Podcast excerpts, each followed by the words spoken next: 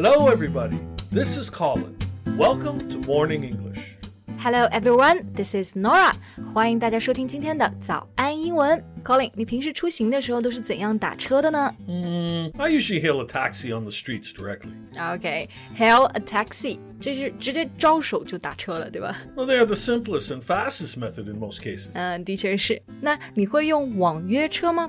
？The ride-hailing services like 滴滴。 Oh yeah, sometimes if it's raining or um, you know it's very crowded, Yeah. I'll use the DD or uh, some other ride-hailing services. 哎，那我要是在北美的话，是不是也可以用这两个方法来打车呢 Mostly, yes, but um, it's a little different. ？OK，还是有一些差别的呀。那我们今天这期的主题呢，其实就来聊聊网约车，以及教大家如何在北美打车。 在节目的开始，给大家送一个福利，今天给大家限量送出十个我们早安英文王牌会员课程的七天免费体验权限，两千多节早安英文会员课程以及每天一场的中外教直播课，通通可以无限畅听。体验链接放在我们本期节目的 show notes 里面了，请大家自行领取，先到先得。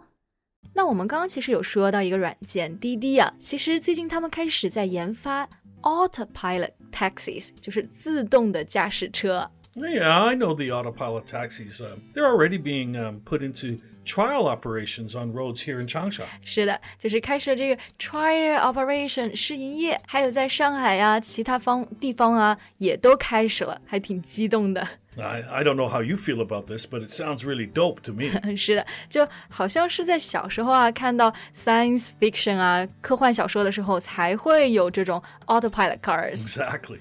不过目前呢，其实这种我们有的车子里面啊，还是会有驾驶员的，you know for security reasons。 Well, I can totally understand that. The autonomous business is not yet fully developed, 是的，不过呢，还是非常值得期待的。 for sure. 那我们刚刚讲到滴滴啊， 其实如果在北美打车的话，主要都是用 Uber，对吧？ Yeah, Didi is the most popular ride hailing app in China, while Uber has a larger presence overseas. 而且我们用 Uber 的时候要注意啊，the type of services provided are different。就是我第一次用的时候，反正就整个人都看晕了。 yes, uh, the Uber X or XL are the standard service for seating like um, four to six people, respectively. 嗯，是的，所以一般呢，如果是坐的 X 派的车呢，就是 sedans，嗯，就是小轿车。那如果是 XL，就是用的这种 minivan， Minivans, yeah. 嗯，那适合人多呀，一个团这样子的就可以去做。当然呢，还有一种叫做 pool，那这个是指的什么样的服务呢？ Oh, well, pool is um, a shared ride with another Uber user that's, you know, heading in the same direction as you are. 嗯，就是拼车 ride sharing。 Right. 那 pool 这个单词啊，其实在这里一定注意不是泳池，a pool car 其实就是指的是拼车。 Right. It's a eco-friendly way of commuting. eco-friendly 就是环境友好的。 那 way of commuting 呢，其实可以用来替代 way of transport 来表通勤方式啊、那最后呢，Uber 还有提供几种 luxury service type。 Oh yeah, you got it. it's um, Uber Select, Black, and SUV. Actually, I've never used it. it I can't afford it. Me neither.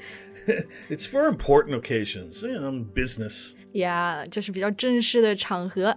那选了车型之后呢，接下来我们就要输入你的出发地和终点了。 Yeah, like um, the first pickup locations. Pick up locations。那这个时候呢，我们去输入的时候一定要注意，别把自己的地点给输错了。然后呢，有一个小 tip，就是国外一般可以直接定位或者用一个 postcode or zip code，right？ Yep. 好，那这种一般是不是跟国内的不太一样？ Yeah. So each different building has a, a different postal code or zip code. It's very important and quite useful.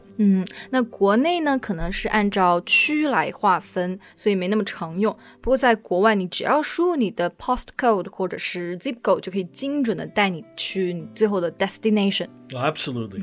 You can either type the exact address in the destination box or just use the postal code. 是的，就我之前要我朋友来找我玩，也就是直接丢给他一个 zip code 就好了。 那最后我们付款的时候呀，目前去 Uber 上面支付的时候，好像是不支持这个 WeChat payment and Alipay，right？、 No, no. I, I think that's only credit cards or PayPal are available right now. OK，那这个里面要算小费吗？tipping？ You know, that's a very good question. Generally, you have to tip taxi drivers, and the tips range from 10, which is really low, to 20% percent of the total fare. 啊、所以在 北美打一般的出租车啊，我们都需要给小费，这个是百分之十啊到百分之二十，如果你比较满意的话。Yeah, yeah, but tipping is optional on Uber. Um, you're free to add a tip, and uh, drivers are free to accept tips. 啊，所以就是可选 optional，并不是一定要强行的给。那我们很多时候在结账的时候啊，当然呢，除了给 tip 之外呢，可能会在想有没有什么优惠活动啊？这个英语该怎么说呢？Uh, that's uh, coupons or um, promotion codes. 嗯，coupons，其实超市也可能会有这种优惠券 coupons。那另外一个就是 promotion codes or just promo codes，折扣码。Yeah, yeah. And one way you can get uh, uh, promotion codes is by inviting friends to sign up with you. 是的，邀请你的好友注册，对吧？那呃，这个我们刚刚讲了很多关于 Uber 这个打车的软件，那我们现在来看一看其他的一些打车方式。比如说，我们刚刚有讲到一个 Hail a taxi on street，那这个是不是并不是非常的常见呢？ yeah, hailing a taxi on the street is probably not a, a good choice if you're abroad. 这个是不是因为 taxi fare 会打车费会比较高？ No, not like that. The the taxi fare is the same, but the thing is, is that there's not many taxis around in most cities. 啊、其实就是地方很小，很难去找到 free taxi，right？ Yeah, yeah. Unless you're in like a really big city, like uh, New York or London, it, it's not really likely that you're going to hail a taxi on the street. OK，got、it。那我们最后在计算 taxi fare 的时候， 一般在国外它的计算方法是不是和国内一样？有一个首先有个 base fare，就是基础费啊，然后再加一个或者叫起步费啊，然后再加上里程。 Yeah, yeah. It's the same base fare, and then um, calculating according to the the meter. 哦、o k m e t e r 就是打表啊，using the meter，大部分都是这样子。嗯，不过好像还有一些地方会有一个 flat rate。 Oh, mm, when using uh, flat rate, a taxi will simply charge you one set price to go between two major locations. 嗯，所以 flat rate 就指的一个定价。 Yeah. Um, think of like uh, going to places like the airport or the city center. Just Okay. Standard places. 呀呀，那这就让我想起来之前我在欧洲旅行的时候啊，住到过一个离 airport 就八分钟距离的 Airbnb，结果打车过去 twenty euros。 Well, sometimes just between the airport and the a high pass, wherever you're going to, they charge you that much. 是的，当时就是不知道嘛，所以呢，以后大家旅行的时候啊，也要注意这一点。从 airport 去的很多地方都是有 flat rate，可以问清楚再决定。 Yeah, or just don't take taxi randomly from airport areas. 对， You know, sometimes they, you know they'll, they'll just cheat. you. 我其实也没有想到国外也有这种 cheating 啊，就是我就是一个很好的例子。所以， 嗯、最后啊，我们看一下，除了直接拦车用 A P P，是不是还可以去 taxi stand？ yeah, yeah. If there's a taxi stand nearby, you can definitely get one. 嗯，taxi stand 就是打车去啊，但这个其实并不是每个地方都有。 So another common way is to just call in advance. Call in advance，直接打电话就约。 Yeah, to book a taxi. 那这个电话我该怎么去知道 哪个电话号码呢？ Oh, just search online directly, the, like taxi companies in Melbourne if you're there. 啊，OK，还是很简单的啊。那我们在预定的时候啊，要注意的一件事情就是不要忘记跟他们说时间。 Yeah, just say, may I book a taxi at whatever time you want? Uh, or when is the soonest I can book a taxi for? 我可以在这个时间点订车吗？Or when is the soonest？ 最快可以什么时候预约呢？Uh, yeah, yeah.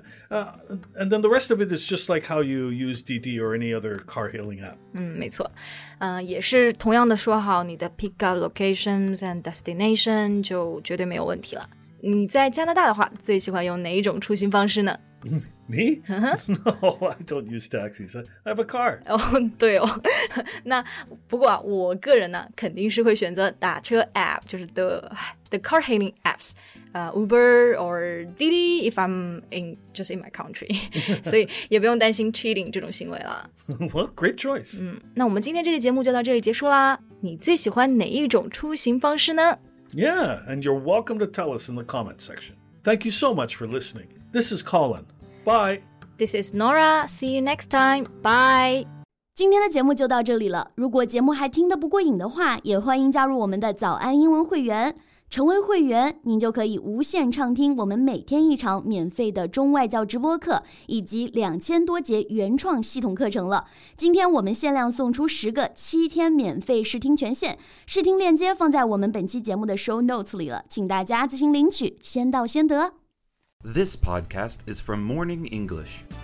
学口语就来早安英文。